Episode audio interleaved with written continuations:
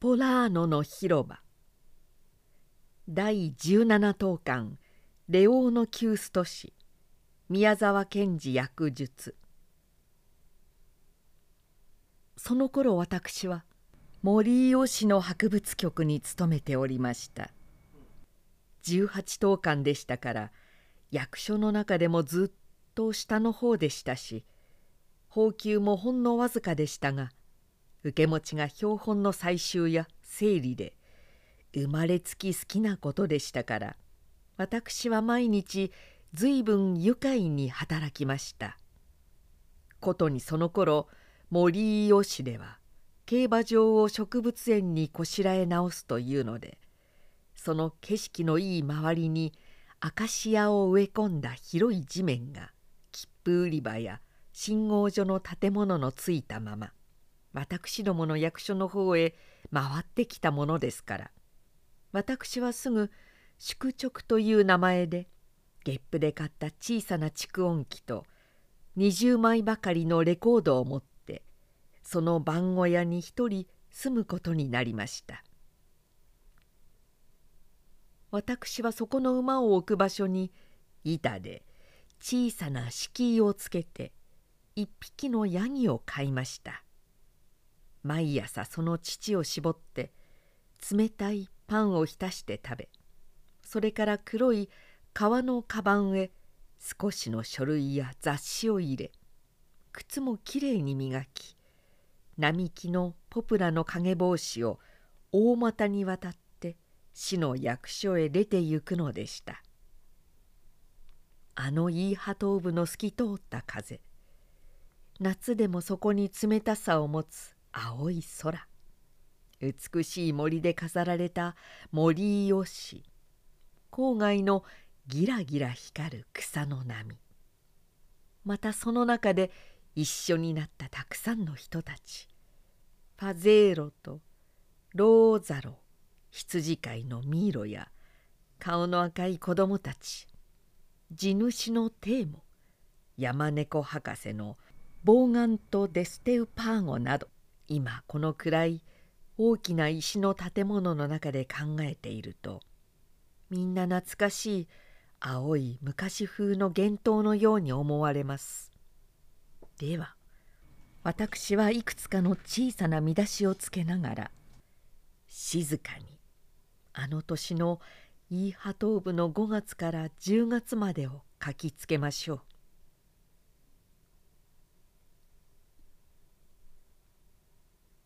逃げたヤギ。逃げたヤギ。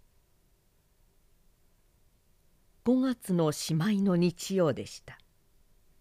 私はにぎやかな市の教会の鐘の音で目を覚ましました。もう日はよほど昇って周りはみんなキラキラしていました。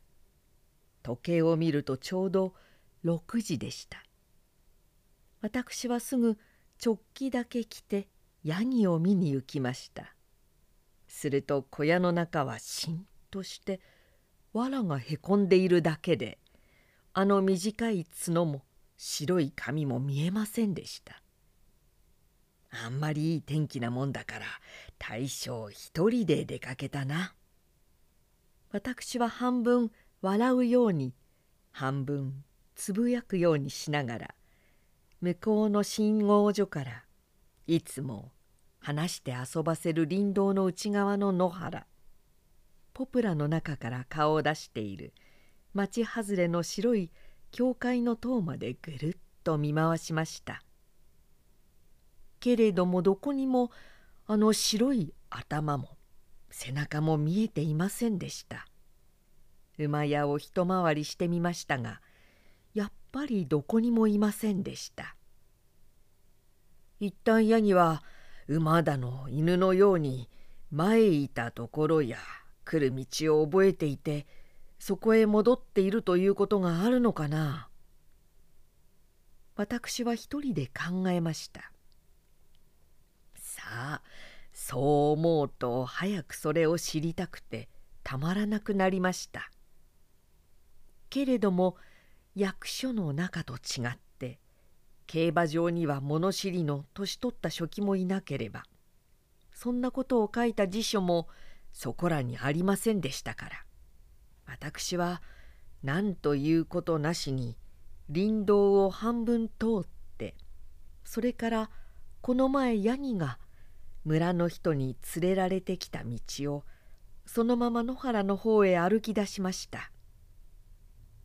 そこらの畑では塩爆もライ麦ももう芽を出していましたしこれから何かまくところらしく新しく掘り起こされているところもありました。そしていつか私は町から西南の方の村へ行く道へ入ってしまっていました。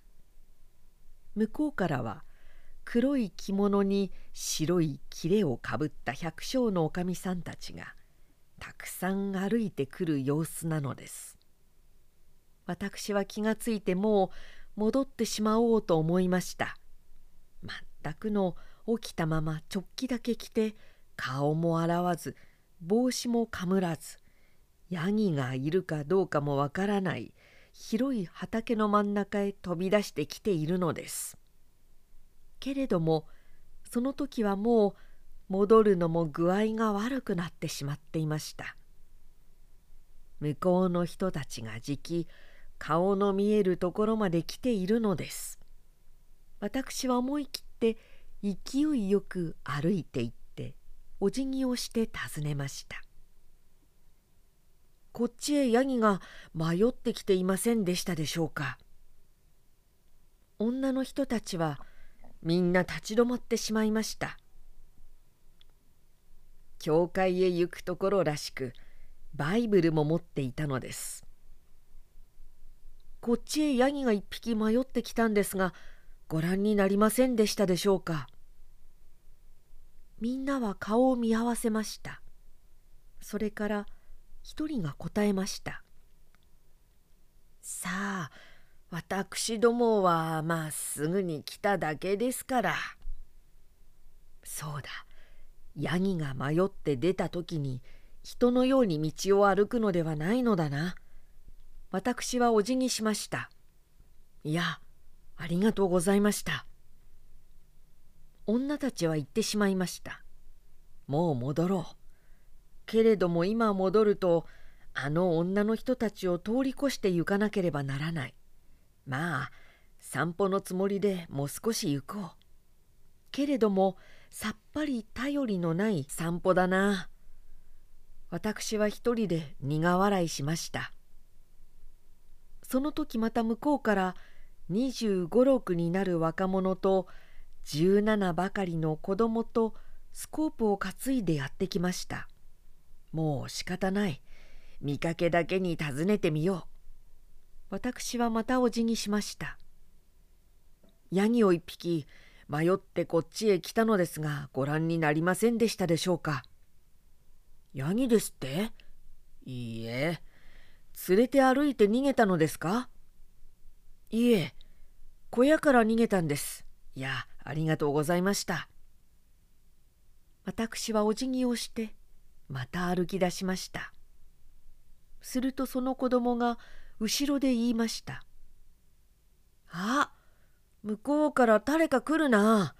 あれそうでないかな」私は振り返って指さされた私の行く方を見ました。ファゼーロだな。けれどもヤギかな。ヤギだよ。あきっとあれだ。ファゼーロが今頃ヤギなんぞ連れて歩くはずないんだから。確かにそれはヤギでした。けれどもそれは別ので、売りに町へ行くのかもしれない。まあ、あの指導表のところまで行ってみよう。私はそっちへ近づいて行きました。一人の頬の赤い直帰だけ着た17ばかりの子供がなんだか私のらしいメスのヤギの首に帯皮をつけて恥を持って笑いながら私に近寄ってきましたどうも私のらしいけれども何と言おうと思いながら私は立ち止まりました。すると子供も立ち止まって私にお辞儀しました「このヤギはお前んだろ?」そうらしいね。僕出てきたらたった一匹で迷っていたんだ。ヤギもやっぱり犬のようにいっぺん歩いた道を覚えているのかね。覚えてるともじゃあやるよ。ああ本当にありがとう。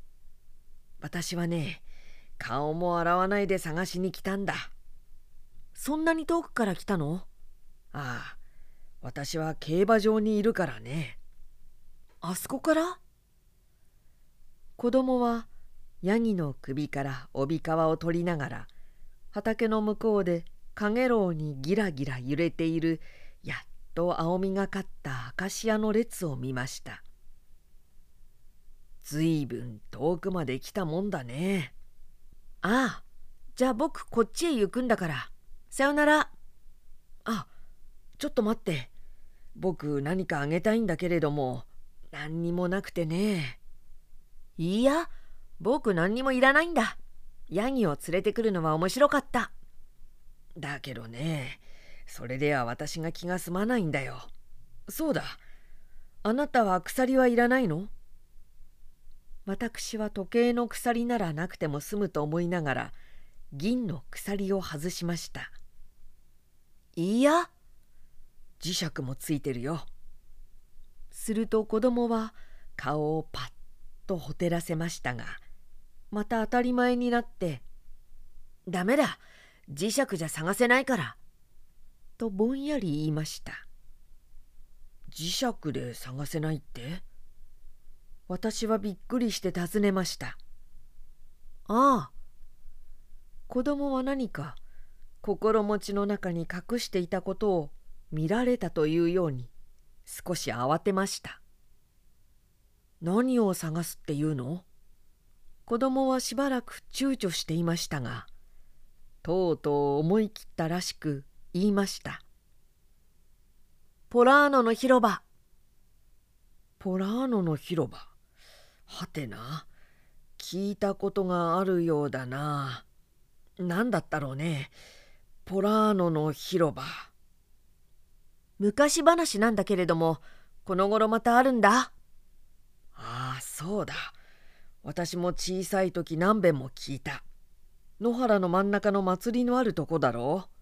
あの爪草の花の番号を数えてゆくというのだろう。ああそれは昔話なんだ。けれどもどうもこの頃もあるらしいんだよ。どうして？だって僕たちが夜野原へ出ているとどこかでそんな音がするんだもの。音のする方へ行ったらいいんでないか？みんなで何べんも言ったけれどもわからなくなるんだよ。だって聞こえるくらいならそんなに遠いはずはないね。いや、イーハ東部の野原は広いんだよ。霧のある日ならミイロだって迷うよ。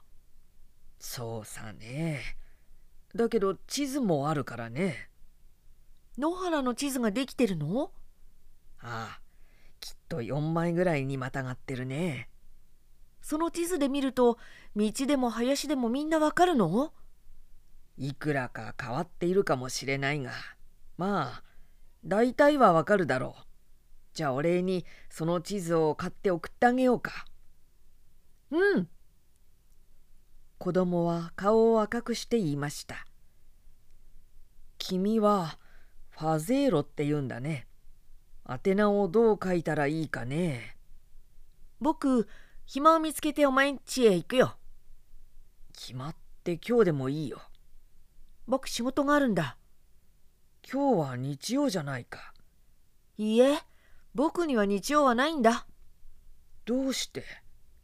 だって仕事しなきゃ。仕事って君のかい？旦那さ。みんなもう行って、あぜへ入ってるんだ。小麦の草を取ってるよ。じゃあ君は主人のとこに雇われているんだね。ああ。お父さんたちは？ない。兄さんか誰かは姉さんがいる。どこに？やっぱり旦那んとこに。そうかね。だけど姉さんは山猫博士のところへ行くかもしれないよ。なんだい？その山猫博士というのは。あだ名なんだ。本当はデステゥパーゴって言うんだ。デステゥパーゴ？ボーガント・デステゥパーゴかい。県の議員の。ええ。あいつは悪いやつだぜ。あいつのうちがこっちの方にあるのかい。ああ、僕の旦那のうちから見え。おいここらで何グズグズしてんだ後ろで大きな声がしました。見ると一人の赤い帽子をかぶった年寄りの頑丈そうな百姓が皮鞭を持って怒って立っていました。もう一区切りも働いたかと思って来てみるとまだこんなとこに立ってしゃべくってやがる。早く仕事へ行けはい。じゃあ、さよなら。ああ、さよなら。僕は役所からいつでも5時半には帰っているからね。ええ。ファゼーロは水壺と頬を持って急いで向こうの道へ入って行きました。百姓は今度は私に言いました。あなたはどこのお方だか知らないが、これからわしの仕事にいらないお世話をしてもらいたくないもんですな。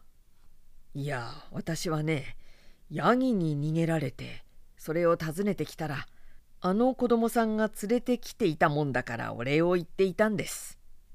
いや、結構ですよ。ヤギというやつはどうも足があって歩くんでね。やい、ファゼロ。かけてゆけバカかけてゆけったら百姓は顔を真っ赤にして手を上げて皮鞭をパチッと鳴らしました人を使うのに皮鞭を鳴らすなんて乱暴じゃないですか百姓はわざと顔を前に突き出して言いました「この鞭ですかいあなたはこの無知のことをおっしゃったんですかこの無知はね、人を使う無知ではありませんよ。馬を追う無知ですよ。あっちへ馬が4匹も行ってますからね。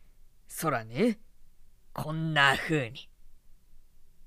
百姓は私の顔の前でパチパチッと激しく鞭を鳴らしました。私はさっと血が頭に上るのを感じましたけれどもまた今争う時でないと考えてヤギの方を見ましたヤギはあちこち草を食べながら向こうに行っていました百姓はファゼーロの行った方へ行き私もヤギの方へ歩き出しました。ヤギに追いついてから振り返ってみますと畑一面紺色の地平線までにギラッギラのかげろうで百姓の赤い頭巾もみんなごちゃごちゃに揺れていました。その向こうの一層激しいかげろうの中でピカッ白く光る農具と黒い影帽子のように歩いている馬とパセーロかそれとも他の子供かしきりに手を振って馬を動かしているのを私は見ました。